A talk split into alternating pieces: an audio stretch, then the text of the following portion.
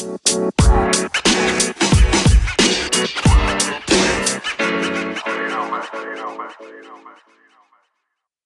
und herzlich willkommen bei Pflanzenbau statt Ackerbau, deinem Podcast rund um regenerative sowie verantwortungsvolle Landwirtschaft. Mein Name ist Lukas Heumann und heute haben wir kein Thema, denn heute ist mal so eine Folge frei labern. Hat den Hintergrund, den Podcast-Kanal betreibe ich jetzt ja mittlerweile schon fast vier Monate. Ziem ziemlich, oder weiß ich nicht, ich glaube fast vier Monate, fehlt nicht mehr viel.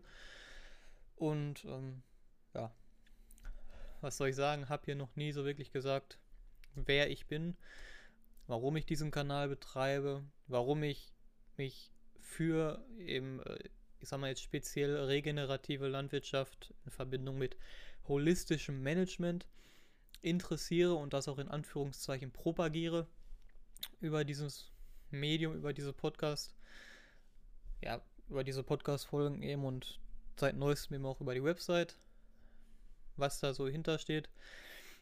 Ähm, Habe ich irgendwas vergessen? Genau, vielleicht auch noch was Interessantes, wo ich so hin will, also was so mein Werdegang ist und wo denn mein Weg hingehen soll, was ich so was ich mir so erhoffe, vielleicht Ziel, ja, Ziele kann man doch schon sagen, Ziele und Vor, Vor, Vornehmungen.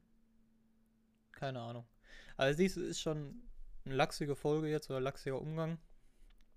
Ähm, ja, würde sagen, also vorab, wenn du jetzt irgendeinen Mehrwert von dieser Folge erhoffst, außer mich besser kennenzulernen, also dem Typ, den du eben zuhörst, der dir irgendwas von Pflanzenphysiologie erzählt und alles steht miteinander in Verbindung, ne? dieser Typ, dann kann ich dich heute leider nicht beglücken.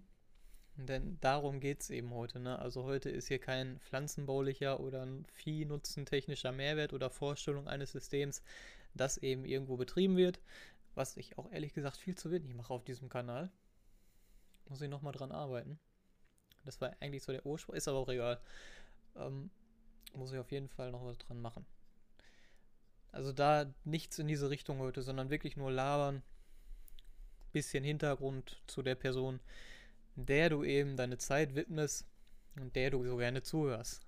Hoffe ich mal. Ne? Also die Zahlen mittlerweile, auch wenn es keine großen Zahlen sind, aber so ein bisschen mit Stolz erfüllt einen das schon, wenn man sieht, wie oft manche Folge doch schon gespielt worden ist, obwohl es so eine extrem kleine Nische ist. Also an der Stelle auch mal danke an dich und danke, dass du mich da unterstützt und ja, dass wir da vielleicht einer Meinung sind, vielleicht auch nicht, was die Sachen angeht, die ich hier so erzähle. Wie gesagt, wenn, wenn du da Fragen hast oder wenn du sagst, hey, da stimmt was nicht oder ich habe das so gehört, kannst du mir ja immer gerne schreiben. An die E-Mail-Adresse steht unten in der Infobox. Von daher bin ich da immer offen. Ne? Gut, fangen wir am besten mal damit mir an. Wie du dir fast schon denken kannst, mein Name ist Lukas Heumann. Das ist ja an, jeder, an zu jedem Anfang einer Podcast-Folge fällt der ja. Ähm, ja, bin geboren, aufgewachsen im westlichen Ruhrgebiet, nordwestlichen Ruhrgebiet, in der Nähe von Dortmund. Ja, müsste nordwestlich, ich bin nicht so gut in Geografie. Auf jeden Fall in der Nähe von Dortmund, Grenze zum Münsterland, also schon nicht mehr so nah an Dortmund. Ähm, er ist schwer zu beschreiben, ist irgendwo so zwischen allem. Bin in die Landwirtschaft gekommen, eben dadurch, dass ich sehr ländlich wohne. Hab da so, ja, bin früher mitgelaufen, bin dann irgendwann mal bei Bekannten auf dem Betrieb gewesen, die hier ungefähr 10 Kilometer von meinem, äh, vom Elternhaus aus den Betrieb haben und das hat mich einfach so in den Bann gezogen, kann man sagen. Ne? Und Landwirtschaft, das ist ja wie so eine Sucht.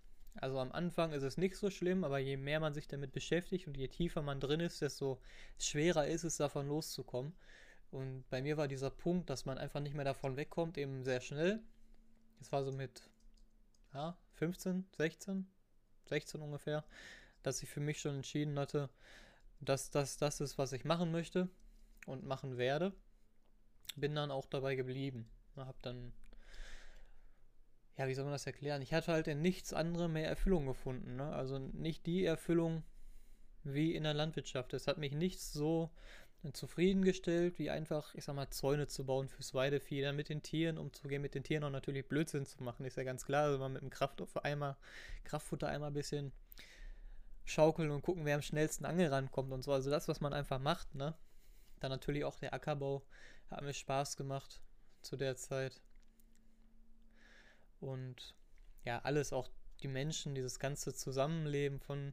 Es ist ja ein anderer Schlag Mensch, das muss man einfach sagen. Viel offener, viel enger miteinander verbündet und man hilft sich einfach, wenn man, wenn man irgendwas braucht oder ein Problem hat, dann muss man nur jemanden anrufen und man kriegt Hilfe. Und das ist heutzutage ja leider auch nicht mehr so oft, dass es das gibt. Und von daher, ähm, ja, weiß ich das sehr zu schätzen. Und das alles hat dann eben dafür gesorgt, dass Landwirtschaft dann das geworden ist, wo ich meine Talente, in Anführungszeichen, jeder Mensch hat ja irgendwo seine Talente und meine Talente wollte ich dann eben in der Landwirtschaft finden und fördern. Hat auch ganz gut geklappt. Ja, nachdem ich dann da auf diesem Betrieb immer mal so ein bisschen mitgeholfen habe, hab, ähm, stand dann eben das Abitur vor der Tür und da war zu der Zeit, gab es in Recklinghausen ähm, ein Fachabitur Richtung Agrar. Das habe ich dann noch gemacht. War aber ganz gut abgeschnitten. Und danach dann die Ausbildung angefangen auf einem kleineren Milchviehbetrieb in der Nähe von Dortmund mit rundweg, ja, pendelt so ein bisschen zwischen 45 und 50 Hektar, weil hier eben auch immer viel zugebaut wird. Ist teilweise schwierig an Flächen, oder ist einfach schwierig an Flächen zu kommen. Nicht teilweise, es ist ein Kampf. Ähm, ja, wie gesagt, 60 bis 70 Milchkühe hatte dieser Betrieb. So je nach Jahreszeit im Sommer, wenn eben viel Milch nachgefragt wurde von den Eiszielen und sonst was, wurden, also sind dann eben die Mehrkühe gehalten worden und dann zum Winter hin wurde dann ausselektiert. Dann hat man im Winter in 65, 60 Milchkühe gehabt, dann über Winter. Genau. Hab dann da viel gelernt, eben was Grünfutterbau angeht, was, Pflan was Tierernährung angeht. Also vor allem Milchkuhernährung und generell Rindviehernährung. Habe viel über Tierphysiologie gelernt, also eben über Milchkuhphysiologie oder generell Rinderphysiologie. Weil der Tierarzt da recht gesprächig war, der war zum Glück nicht oft da. Aber wenn er da war, hat er sich eben doch die Zeit genommen und hat mit einem darüber gesprochen. Fand ich sehr nett von dem und bin ich auch dankbar für, dass er mir da die Möglichkeiten gegeben hat, ein bisschen was zu lernen. Und danach dann, also nach diesem Milchviehjahr, ging es dann eben nach Rügen. Auf Rügen war dann Ackerbau mit Schweinezucht. Muss ich ehrlich gesagt sagen, war auch so der Punkt, an dem ich festgestellt habe, Schweine sind nicht meins. Also kann mit den Tieren wohl um, aber es ist nicht meine Erfüllung. Ne? Also Rinder und Milchkühe, Rinder im Allgemeinen, also Bullen sind absolute Lieblings- Richtung, sage ich mal. Danach kommen eben Kühe, Mutterkuhhaltung. Mutterkuhhaltung noch vor Kühen. Ja, Kühe machen doch sehr viel Arbeit, die leider Gottes. Die, die Arbeit ist nicht das Schlimme, sagen wir mal so. Nur die Art und Weise, wie die Industrie mit einem umgeht und wie herabwürdigend sie das Produkt, das man produziert, also eben Milch und das Fleisch natürlich auch, wie herabwürdigend das einfach das wird ja nicht wertgeschätzt, wie herabwürdigend das einfach behandelt wird. So dieses Jahr, komm, ich nehme das, aber mehr als 30 Cent kann ich dir nicht zahlen, weil ich will es auch nicht. Ähm, ja, das finde ich einfach nicht motivierend, mit, mich mit Milchvieh einfach zu befassen, was den eigenen Wirtschaftsweg angeht. Was wirklich schade, also da muss ich jetzt nochmal drauf eingehen, was wirklich schade ist, weil Milchkühe sind ja eigentlich die Krönung der Urproduktion, wenn es um Tiere geht. Man fängt mit nichts an und man hat dann ein Kalb, eine Kuh, die Milch gibt und man hat das Fleisch von der Kuh. Und man hat noch den Mist und den Mist hat man ja auch woanders, aber man hat eben, man erschafft erstmal ein Leben und man hat die Milch, die man verkaufen kann. Also noch höherwertiger in der Landwirtschaft geht es ja fast nicht, wenn wir uns die Tierproduktion anschauen. Und das finde ich halt ähm, nicht schön, wie da mit einem umgegangen wird von Seiten der Molkereien aus. Und äh, ja, ist eben der Grund, warum Milchkühe bei mir nicht oben stehen. Wenn es da sag mal, Regelungen geben würde, wie jetzt zum Beispiel, dass die Quote wiederkommen würde, wo man ja auch wieder drüber streiten kann, ist das gut, ist das schlecht, dass sie weggefallen ist. Ähm, wenn die Quote da wäre und dann gesagt wird, okay, hier du kriegst definitiv 40 Cent auf den Liter zum Beispiel. Kein Problem. Also da wäre ich definitiv auch dabei, Milchkühe zu halten. Nur so unter dem jetzigen System ist das einfach nichts Zukunftsfähiges um noch einzusteigen. Und auch für die Großbetriebe ist es in meinen Augen einfach nicht zukunftsfähig, weil dort ja, schlicht und weg Raubbau an den Betrieben betrieben wird. Also das kann man nicht anders nennen. Es ist eine nicht nachhaltige Wirtschaftsweise.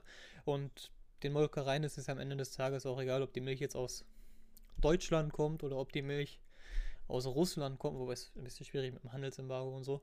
Aber ob die Milch jetzt, ich sag mal, aus dem Tanker aus Deutschland kommt oder ob die Milch in Milchpulverform aus Amerika rübergeschifft wird und hier dann nur nochmal aufgerührt wird. Das ist den Molkereien ja auch egal, sage ich mal in Anführungsstrichen. Weil die produzieren und verkaufen Milch so und ja komm, das ist, das ufert aus. Komm, hier mal ein Cut, das ufert aus, zack, Ende. Hab dann eben da gemerkt, dass die Schweine nichts für mich sind. Aber der Ackerbau, da habe ich auf diesem Betrieb sehr viel gelernt, hat den Hintergrund, ähm, bevor ich da hingegangen bin, war ich sehr intensiv, also ein sehr, sehr intensiv betreibender Ackerbauer. Also Ackerbauer natürlich in Anführungszeichen, ich habe kein Land, kein Hof, sonst was, aber eben wie ich es betrieben habe und wie es mir beigebracht wurde.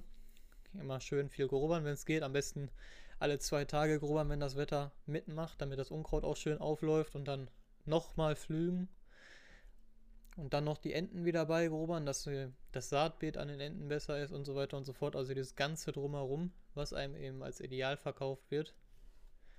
Wobei da auch wieder mittlerweile von zurückgegangen wird, was auch gut ist, dass davon zurückgegangen wird. Ähm, zumindest so ein Ansatz in, in die richtige Richtung.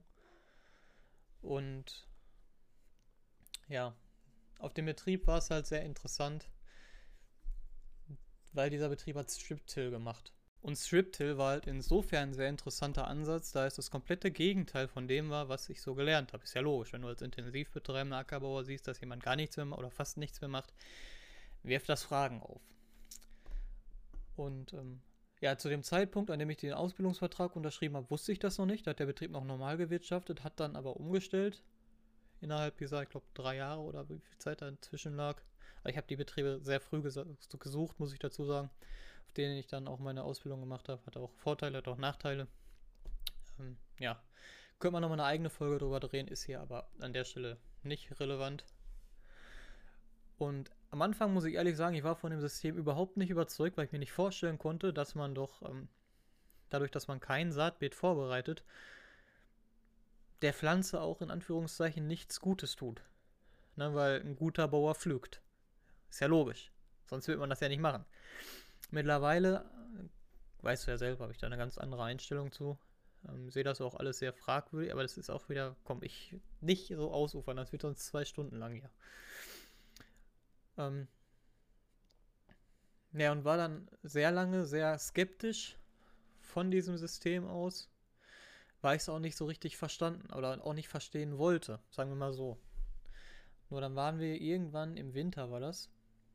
November, Dezember, irgendwie so ging es dann ans Steine sammeln und es hatte die Nacht geregnet, fünf Liter oder so oder sechs, weiß ich nicht mehr. Auf jeden Fall hat es gut geregnet gehabt und wir sind dann im Steine sammeln gefahren. So, und das Heftige war, der Nachbar hatte eben seinen Weizen gedrillt und wir hatten auf der Fläche unseren Weizen gedrillt und dann natürlich auch Striptill, die ganzen Ernterückstände lagen noch teilweise dann oben auf der Fläche drauf. Ich glaube, da stand, da stand Raps oder so.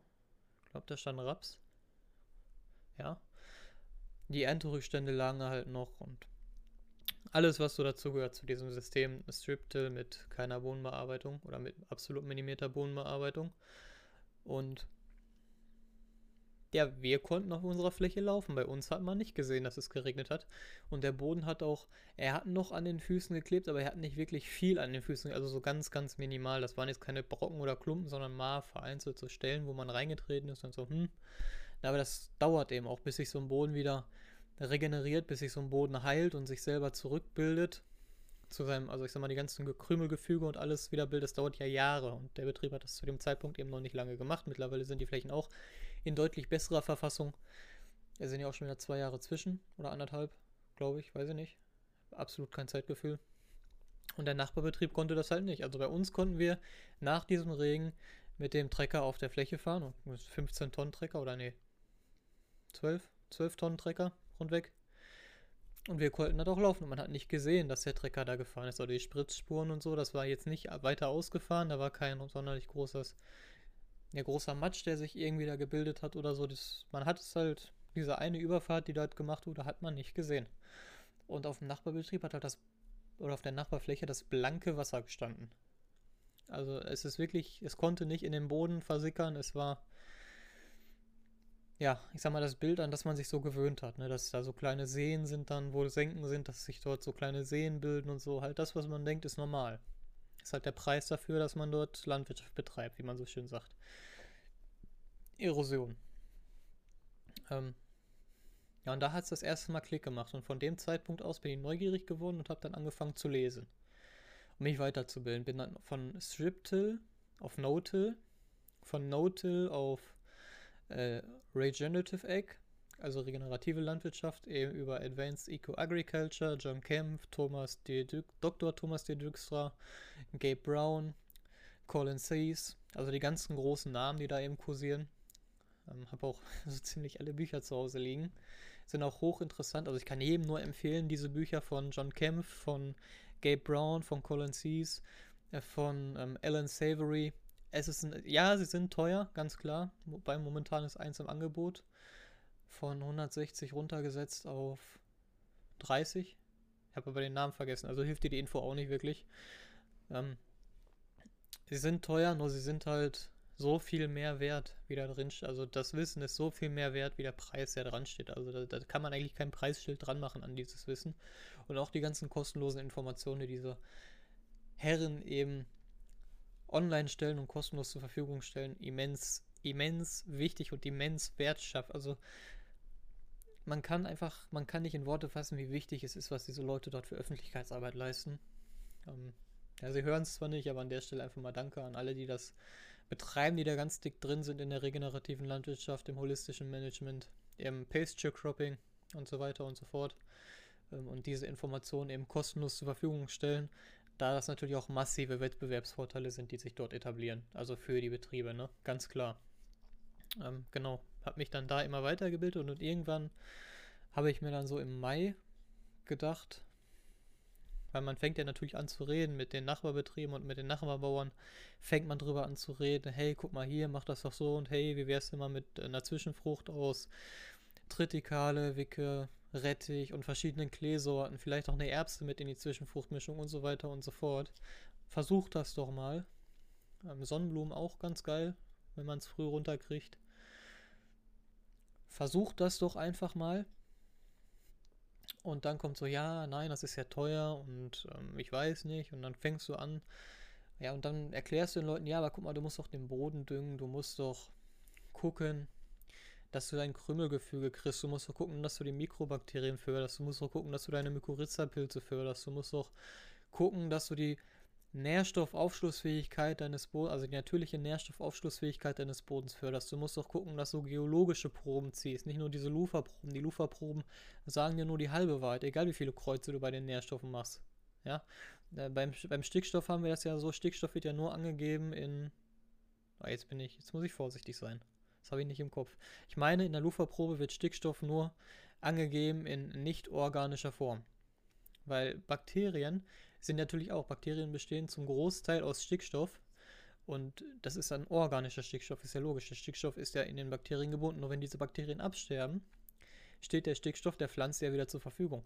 So, der steht aber wieder nicht mit drin. Und da kommen so viele Düngefehler zusammen und so viele Faktoren, die da einfach auftreten, dass man sagt, hey, guck doch mal, nimm doch mal diese Bodenanalyse und nimm doch mal diese äh, Pflanzenanalyse. Die sind genauer, die sind besser, die basieren auf pflanzenbaulichen Aspekten, die basieren auf geologischen Aspekten und so weiter und so fort. Ähm, ja, und das immer auf Unverständnis stößt oder als Spinnerei abgetan wird. Und irgendwann hatte ich die Schnauze voll davon. Hab mir gedacht, wenn dir hier keiner zuhören will, dann nimmst du das jetzt auf, lässt das hoch und irgendjemand hört dir zu. Weil irgendjemand in diesem kleinen, aber feinen Deutschland mit irgendjemandem in Österreich und der Schweiz, die auch deutschsprachig sind, irgendein wird das interessieren, weil irgendeiner von diesen 100 Millionen Leuten, die potenziell deinen Podcast hören können, wenn wir Schweiz und Österreich dazu nehmen, da sind wir sogar noch bei noch mehr, 100, 120 oder so, keine Ahnung, auf jeden Fall weit über 100 Millionen. Heißt, wenn wir nur Deutschland nehmen, sind 80 Millionen, 82 Millionen oder so, und sagen wir nur Deutschland, irgendeinen von diesen 82 Millionen Leuten wird sich schon dafür interessieren. Und irgendeiner von diesen 82 Millionen Leuten kennt vielleicht auch Leute, die sich dafür interessieren. Und so kommst du dann zugange. So kann man sich eine Community aufbauen. So kann man dafür sorgen, dass ja, dass man seinen Namen bekannt macht, in Anführungsstrichen. Und so kann man sich selber auch einfach präsentieren, profilieren, kann für sich selber Referenzen aufbauen, will ich mal sagen, weil es natürlich auch im Jobmarkt mittlerweile extrem schwierig ist, ähm, was zu finden. Wobei, je mehr Mühe man sich gibt und je höher man kommt, desto einfacher wird es, weil die meisten Leute kämpfen um die mittleren Positionen, weil wenn du erstmal in der Mitte bist, dann kämpfst du auch um mittlere Positionen. Also ins mittlere Management zu kommen ähm, als normaler Arbeiter ist schwieriger, wie in den ersten Jahren richtig Gas zu geben, auf alles zu verzichten. Also auf äh, viele Feiern zu verzichten, auf viele soziale Angelegenheiten zu verzichten und so weiter und so fort dann aber in einer Ausgangsposition zu sein, die dich mehr oder weniger schon recht hoch gebracht hat. Und von dieser hohen Position ist es einfacher, in hohe Position zu kommen, weil wenige Leute eben gewollt sind, so viel Leistung zu geben, halt in einem Bereich, was die Arbeit angeht und so, weil es ja anstrengend ist, weil es nicht sofort belohnt wird und so weiter. Also es ist ja psychologische Aspekte, die damit einspielen. Und dann ist es oben eben relativ leichter, so eine leitende Position zu kriegen, wie jetzt im mittleren Management. Also nach oben wird es eben immer dünner und deswegen ist nach oben weniger Konkurrenz. Die Konkurrenz ist natürlich stärker, aber es ist weniger und das, das macht das Ganze am Ende leichter. Da gibt es Untersuchungen drüber, richtige Studien, kannst du dir gerne angucken. Ist interessant, ist definitiv ein Blick wert und dann auch eben ein Grund, warum man Gas geben sollte an der Stelle. Also wenn du irgendwas machen willst, auf das du Bock hast, dann keine Appell an der Stelle sieh zu, dass du der, nicht der Beste da drin wirst, aber der Beste, der du sein kannst. Du sel der Beste, der du selber sein kannst, in dem, was du machen willst. Und das wird dann auch finanziell belohnt. Und auch mit Anerkennung belohnt, weil es Leute gibt, die das sehen, dass du darin voll aufgehst und dass du ein extrem hohes Wissen hast und so weiter und so fort. Und das bringt dich dann in ganz andere Verhandlungspositionen und stärkt natürlich auch das Selbstbewusstsein, weil du schon weißt, was du hast, weil du deinen Wert kennst und so weiter und so fort. Na gut, Appell Ende. Auf jeden Fall, wo war ich jetzt überhaupt? Genau, bei dem Kanal. Der, der Grund für den Kanal habe ich ja gesagt. Und ja, hab dann irgendwann, war mir das nicht mehr genug, vor ein paar Wochen, nur diesen Podcast zu betreiben, weil es ist ja nur ein Podcast, ne? muss man sich ja nichts vormachen. Es zwar dauert manchmal zwar lange, das Ganze zu recherchieren, aber ist ja auch gut, ne? Weil das ist auch ein weiterer Punkt dadurch, dass ich mich dazu zwinge, das hier mehr oder weniger regelmäßig hochzuladen, klappt ja leider nicht immer. Manchmal kommt was dazwischen. Ich kann an manchen Tagen auch einfach nicht reden. So blöd sich das anhört, dann sitze ich hier, nehme eine Folge achtmal auf und es, es, kann sich keiner anhören. Es ist wirklich nur gestottert und also ganz schwierig manchmal.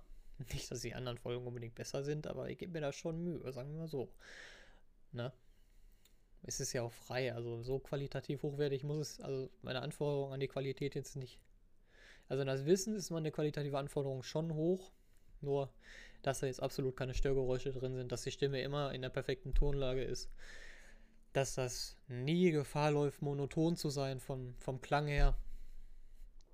Da lege ich jetzt nicht so viel Wert drauf, muss ich ehrlich sagen, weil die Zeit dafür fehlt auch einfach. Wenn ich mich eine Stunde hinsetze, ich nehme immer so ein Zeitfenster von einer Stunde für eine Folge und vielleicht auch mal anderthalb, und ich schaffe es in diesem Zeitfenster nicht, die Folge aufzunehmen, dann versuche ich es den nächsten Tag. Und wenn das dann auch nicht klappt, dann versuche ich es den nächsten Tag. Und wenn das auch nicht klappt, dann lege ich die komplette Themenkategorie, die ich mir da zurechtgeschrieben habe, erstmal beiseite, schreibe eine neue Themenkategorie und mache die dann halt fertig, weil dann mach die, machst du die nächste Woche und dann kommt das schon wieder irgendwie ins Laufen. So. Na? Das war mir auf jeden Fall irgendwann nicht mehr genug. Aber wie gesagt, ist ja auch nur ein Podcast und um da einfach nochmal Referenzen bilden zu können und dir dann auch die Möglichkeit zu geben, dass du das nochmal nachlesen kannst, weil es ist ja immer nur gelabert und keiner sitzt da, oder ich kann mir nicht vorstellen, dass da irgendjemand sitzt und das Ganze mitschreibt. Ähm, mir gedacht, komm, du hast die Skripte sowieso, machst du dir eine Internetseite, lädst die Skripte da hoch, da kommt noch ein kleiner Spendenbutton drauf, da kommt irgendwann auch nochmal, wenn das so an die 100 Beiträge oder so geht, also wenn das wirklich eine repräsentative Website ist, Das wird wahrscheinlich noch vier, fünf Monate dauern. Dann kommt da auch ein kleiner Shop drauf. Da, ein Bekannter von mir ist äh, Gestalterin, Designerin. Die wird dann nochmal so ein paar T-Shirt-Designs und Kaffeetassen-Designs und sowas machen. Die kommen dann da drauf, die kannst du dann kaufen. Du kannst mir natürlich noch Spenden geben und so. Und darüber soll sich das Ganze eben tragen. Ne? Also nicht unbedingt mit Gewinnabsicht, sondern einfach, ja, dass man erstmal so dieser Club der regenerativen Farmer, wenn du so willst, und einfach, dass da auch irgendwo so ein bisschen finanzieller Mehrwert für mich hintersteht, weil du musst dir vorstellen, die Ausrüstung für den Podcast hat Geld gekostet. Die Webseite zu betreiben kostet Geld und nicht unbedingt wenig, weil ich da schon auf Qualität gesetzt habe. Ähm, meine Zeit, das sind ja sicher, kannst du jetzt argumentieren, was ich auch durchaus als legitimes Argument nehme. Ja, du investierst ja deine Zeit, das Ganze aufzunehmen und das zur Verfügung zu stellen und das zu schreiben und hier und da und überhaupt. Aber du lernst es dadurch ja auch und du baust dir deine Referenzen auf. Stimmt, beides kann ich nicht ablehnen, sind auch valide, valide Argumente. Trotzdem möchte man irgendwo auch einen Mehrwert davon haben. Und dann ist es immer schön, wenn man für etwas bezahlt wird, entweder in Erfahrung, in Wissen oder in Geld. Und am besten ist man immer, wenn man in allen drei bezahlt wird.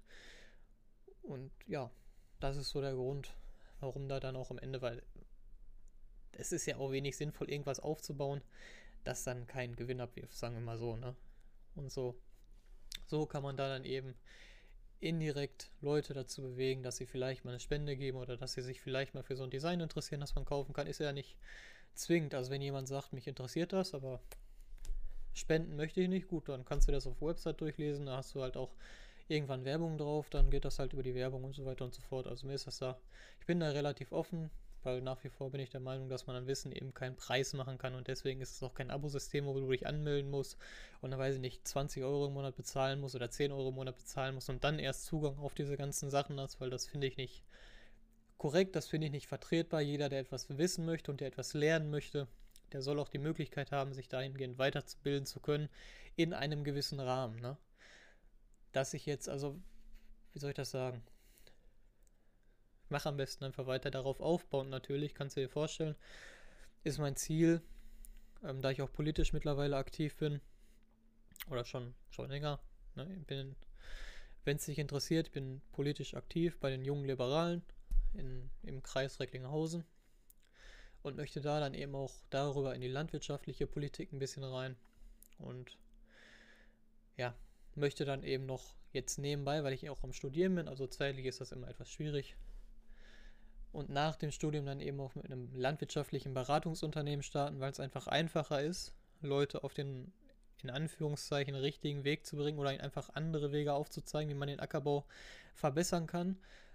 Mit der, mit der Grund, wie soll man das sagen, seinen Ackerbau verbessern kann und trotzdem nicht mit äh, Gefahr läuft, mit der immer schärfer werdenden Düngeverordnung zu korrelieren und mit den immer weniger vorhandenen Pflanzenschutzmitteln zu korrigieren, weil man das eben sehr viel über Pflanzen steuern kann, über Zwischenfruchtmissung steuern kann, über die Fruchtfolge ganz klar steuern kann, über Beweidungsmanagement von Flächen steuern kann und so weiter und so, also weil da doch sehr viel Potenzial ist und da ist dann eben mein Ziel, Beratungsunternehmen aufzumachen mit eben diesem Wissen, was ich jetzt hier über die Podcast-Folgen, über die Website und auch über alles andere, also es ist ja nicht alles, was hier drauf ist, ist ja das, was ich weiß, ist ja ganz klar.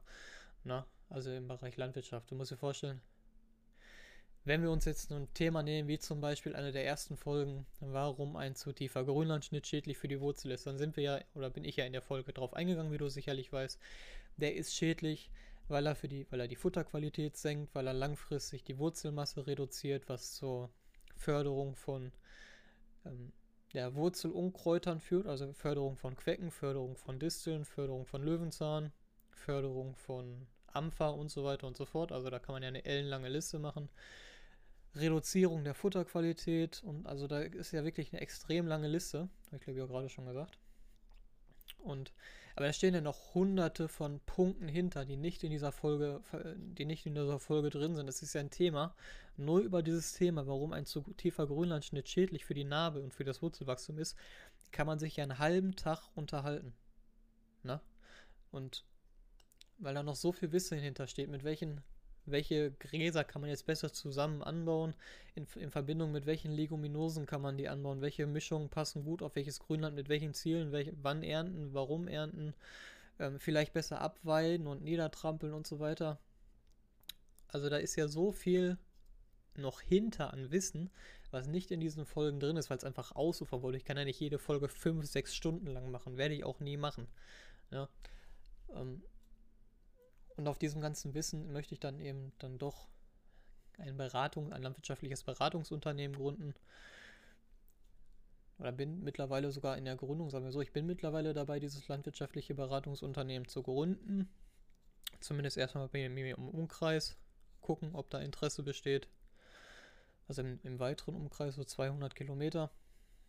Und ja, werde damit dann wahrscheinlich so Ende dieses Jahres, Anfang nächsten Jahres irgendwie anfangen. Es sind noch so einige Sachen, die ich da klären muss, wo ich noch nicht durchblicke, welche Voraussetzungen man da hat.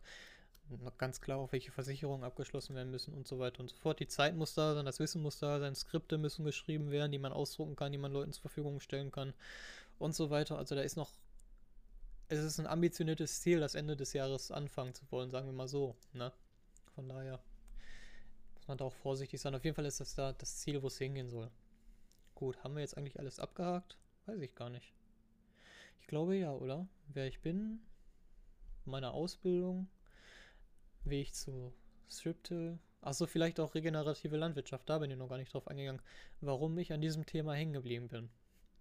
Hat den Hintergrund, ja gerade schon angerissen, wir haben immer strengere Regelungen. Die EU will ja bis 2030 einen biologisch bewirtschafteten Anteil haben von 25 Prozent und das deutsche Ziel ist ja bis 2030 20 Prozent biologisch bewirtschaftete Fläche. So jetzt haben wir wieder eine Regierung, in der die Grünen auch sehr stark sind.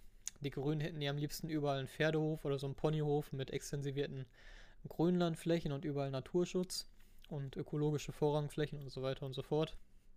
Und unter diesen Gesichtspunkten, die da einfach immer mehr ja, von der Wohlstandsgesellschaft auf die landwirtschaftliche Produktion drücken, unter denen es immer schwieriger wird, Lebensmittel zu produzieren. Also in dem, momentanen System Lebensmittel zu produzieren, weil immer mehr Pflanzenschutzmittel wegfallen, weil immer mehr mineralischer, weil der mineralische Düngereinsatz immer schwieriger wird, weil generell der Düngereinsatz immer schwieriger wird, weil die Anforderungen immer höher werden, weil die Pachten immer teurer werden. Also da sind ja so viele Faktoren. Und das führt eben dazu, dass Ausgangssituationen entstehen, in der die herkömmliche Wirtschaftsweise einfach nicht mehr funktioniert. Habe ich ja schon mal angerissen, die. Ne, habe ich hier noch gar nicht angerissen. In meinen Augen war die industrialisierte Landwirtschaft das Beste, was uns passieren konnte, bis zu dem Zeitpunkt, an dem sie ihren Dienst getan hatte. Also in der Nachkriegszeit war die industrialisierte Landwirtschaft das Beste, was den Deutschen passieren konnte. Genauso wie das Beste, was jedem industrialisierten Land pass ist, passieren konnte. Sie hat ja dafür gesorgt, dass wir höher, massiv schnell steigende, höhere Produktivitäten in der Landwirtschaft hatten durch höhere Ernten. Das heißt, wir hatten mehr Lebensmittel zur Verfügung. Das heißt, die Lebensmittel wurden günstiger. Wir konnten durch die Mechanisierung und die höheren Erträge konnten sich die Leute Maschinen, also konnten sich die Bauern Maschinen kaufen. Das heißt, müssten weniger Leute in der Landwirtschaft ähm, ja, beschäftigt sein. Was heißt, dass wieder Arbeitskräfte für die Industrie freistanden? Was heißt, dass wir unsere Wohlstandsgesellschaft aufbauen konnten, weil wir Arbeitsplätze, Arbeitskräfte zur Verfügung hatten für Arbeitsplätze, die nach Arbeitskräften geschrien hatten, weil diese Unternehmen so einen Arbeiterhunger hatten, ja. Nehmen wir nur die Kohleindustrie im Ruhrgebiet, die Stahlindustrie im Ruhrgebiet, die Autoindustrie in Baden-Württemberg, ja, Baden-Württemberg und in Bayern. Das kann man, diese Liste kann man ewig spannen, da war so ein Hunger an Arbeitskräften und die Landwirtschaft konnte über die industrialisierte Landwirtschaft, die sie betrieben hat, eben diese Arbeitskräfte freigeben, weil jetzt nicht mehr die fünf Söhne auf dem Betrieb gebraucht wurden, um Unkraut zu jäten, um die Felder zu bestellen und so weiter und so fort, weil eben der Trecker da war, weil die pflanzliche Spritze da war, weil die Mineraldünger da waren und so weiter. Es hat einem alles einen massiven Produkt Produktivitätsschub gegeben, der Grundlage unseres heutigen Wohlstands ist. An dem Punkt, an dem das aber erreicht war, wann dieser Punkt war, darüber kann man sich, nicht, kann man sich streiten, muss, möchte ich jetzt auch nicht festlegen, hätte man aber wieder anfangen müssen, umzudenken und zurückzugehen. Weil es auch aus Russland gibt es schon seit knapp 100 Jahren, gibt es schon die ersten, oder vor 100 Jahren, vor knapp 100 Jahren, so ist richtig, gab es schon die ersten Studien, zum Beispiel darüber, dass Pflanzen auch in der Lage sind, mikrobiellen Stickstoff aufzunehmen. Und solche, also die, das Wissen war schon lange vorhanden. Und dass man nicht umgestellt hat, also dass man nicht wieder zurückgestellt hat und die Landwirtschaft nicht wieder zurückgefahren hat und schon, ich sag mal, in den Einklang mit der Natur gebracht hat. Also dass sie wieder näher an der Natur funktioniert. Und, um das so zu sagen, das ist wahrscheinlich besser so formuliert, dass sie einfach näher an der Natur funktioniert. Ähm, das hat man damals halt verpasst. Und das holt uns heute ein, weil heute schreien die Leute danach und heute sind wir so festgefahren in dem System, weil die Betriebe so hohe Schulden haben für Stelle, also ich sag mal, eine Million Schulden für so einen Betrieb, das ist ja nichts. Also da können die ja nur ruhig schlafen, ne? Wenn wir da mal 4, 5 Millionen Schulden sind, dann fängt es langsam an interessant zu werden für neue Stelle und so weiter. Und die ganzen Änderungen, die ja kommen, die kommen ja so schnell. Also die Änderungen für Tierhaltung, die ändern sich ja alle paar Jahre. So, wer jetzt einen Saunenstall gebaut hat auf, ich sag mal, 0,65 äh, Quadratmeter Auslaufplatz pro Ferkel oder so. Ich bin da nicht drin, auf jeden Fall auf diese 0,65 Quadratmeter. Nee, ich glaube, das sind Mastställe. Mastställe müssten das sein mit 0,65 Quadratmeter. Ähm, so, und der hat diesen Stall auf 0,65 Quadratmeter geplant, gerechnet und finanziert. Also auf die Tonnen an Fleisch, die da rausgehen, auf 0,65 Quadratmeter gerechnet, ist dieser Stall geplant und finanziert. Bei einem Schweinepreis von, sag ich mal, 1,40 Euro. Der hat jetzt ja schon wieder die Probleme, dass sie wollen, dass das auf 1 Quadratmeter angehoben wird. So, dann hast du 1 Quadratmeter, das heißt, du hast 0,35 Quadratmeter mehr pro Schwein. Das sind ja 35 Prozent ungefähr, wenn wir es von 100 ausgehen, 35 Prozent mehr Platzbedarf pro Schwein, der einfach künstlich geschaffen wurde. Ob das jetzt fürs Tierwohl förderlich ist oder nicht, da kann man sich drüber streiten, möchte ich jetzt auch nicht drüber reden. Auf jeden Fall haben wir eben diese künstliche künstlichen Mehr an Platzbedarf der Tiere, dadurch, dass einfach verboten ist, mehr Tiere in diese Boxe zu stecken, als von der Quadratmeterzahl an ihm reinpasst. Pro Quadratmeter M1. Und zeitgleich haben wir aber auch noch ein Absinken des Schweinefleischpreises, weil die Chinesen momentan richtig Bock haben und Gas geben, zum Beispiel, ne? Und da nicht mehr die Nachfrage aus China kommt, was das Schweinefleisch angeht und so weiter. Also unsere Export. Ja, wie soll ich das jetzt erklären? Unsere Exportländer, unsere Exportmöglichkeiten brechen nach und nach zusammen. Zeitgleich sinkt aber der Schweinepreis in Deutschland natürlich, weil wir es nicht mehr loswerden weil wir so viel produzieren. Wir sind ein Exportland, was Fleisch angeht. Das heißt, der Preis muss einsinken, weil wir ein Überangebot haben, natürlich dann logischerweise, wenn die Exportmärkte wegbrechen, was dazu führt, dass wir die höheren Auflagen oder dass diese höheren Auflagen mit diesen niedrigen Preisen dann eben dazu führen, dass die Betriebe nicht mehr konkurrenz- und am Ende auch nicht mehr existenzfähig sind. Ja, das ist eine Situation, die ist ganz gefährlich. Im Ackerbau eben genau das Gleiche. Wir haben immer mehr Wegfall von Pflanzenschutzmitteln, die Düngemittel äh, Verordnung oder die Düngeverordnung wird immer strenger. Man kann nur noch über die Fruchtfolge arbeiten. Die Pachten werden dazu auch immer höher, weil Fläche natürlich immer knapper wird und die Betriebe immer mehr Fläche suchen, um, den Gülle, um die Gülle noch loszuwerden, wobei das mittlerweile auch weniger problematisch geworden ist, zumindest bei mir im Kreis, weil eben so viele aufgegeben haben, weil sie bei diesen Preisen nicht mehr sonderlich gut leben können, beziehungsweise es einfach nicht mehr als sinnvoll erachten, diesen Stall noch weiter zu betreiben, sagen wir mal so. Und da sehe ich für die regenerative Landwirtschaft einfach den Ansatz, dass es dort Möglichkeiten und Lösungen gibt, gerade im Pflanzenbau, über Fruchtfolgen, über die Art und Weise, wie man Kulturen zusammenstellt, über die Art und Weise, wie man seine Fruchtfolge betreibt, wie man düngt, ähm, sehr viel zu retten.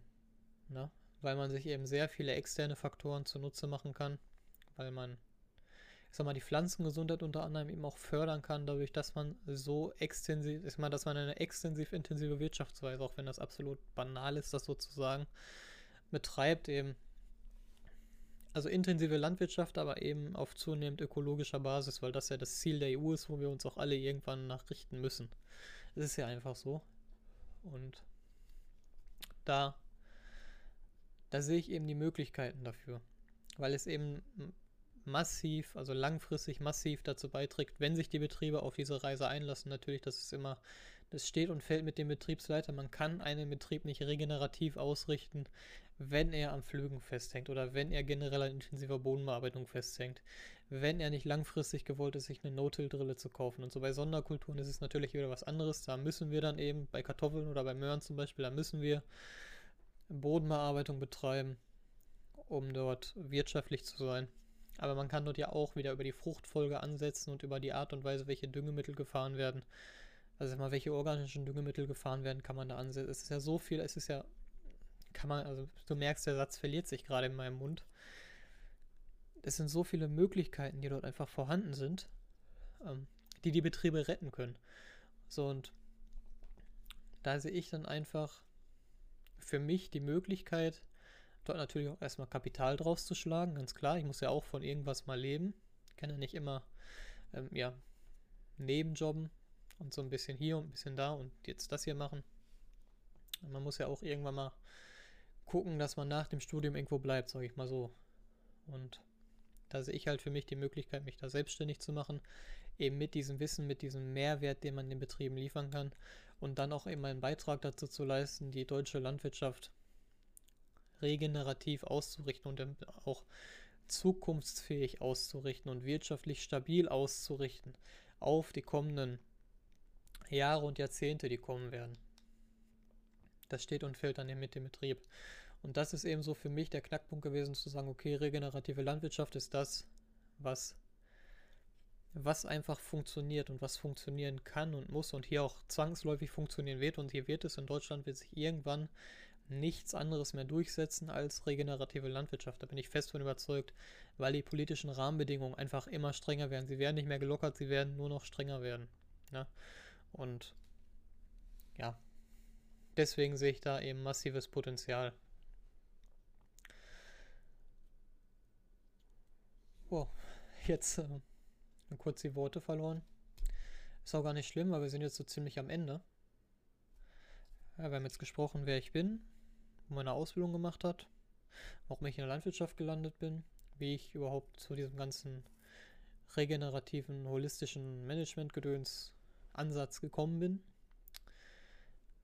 wo ich irgendwann mal hin möchte, was so meine Ziele sind. Ja, zu den Zielen kann man ja noch hinzufügen, ganz klar, der eigene Betrieb ist ein Ziel. Also die Beratungstätigkeit und diese unternehmerische Beratungstätigkeit die angestrebt ist, ist ein Mittel zum Zweck, natürlich auch Kapital zusammenzukriegen, um irgendwann vielleicht in Südafrika oder in Australien oder in Russland, wenn sich die Situation dort investmentfreundlicher gestalten für Ausländer, ähm, einen Betrieb zu kaufen und sich da dann eben niederzulassen und den zu bewirtschaften.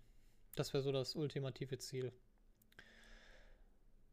Ja, dann haben wir darüber gesprochen, warum ich in der regenerativen Landwirtschaft die Zukunft sehe und das war es dann auch. Ne? Also kann an der Stelle dann nur noch sagen, wenn du dir das jetzt tatsächlich angehört hast, kennst du mich jetzt besser, weißt, wer dir die ganze Zeit ins Mikro labert und woher die Motivation kommt, das zu tun.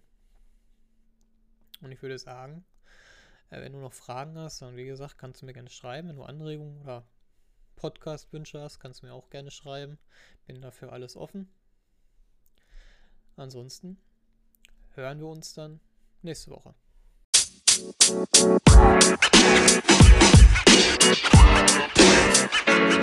know, man. You know, man. You know, man.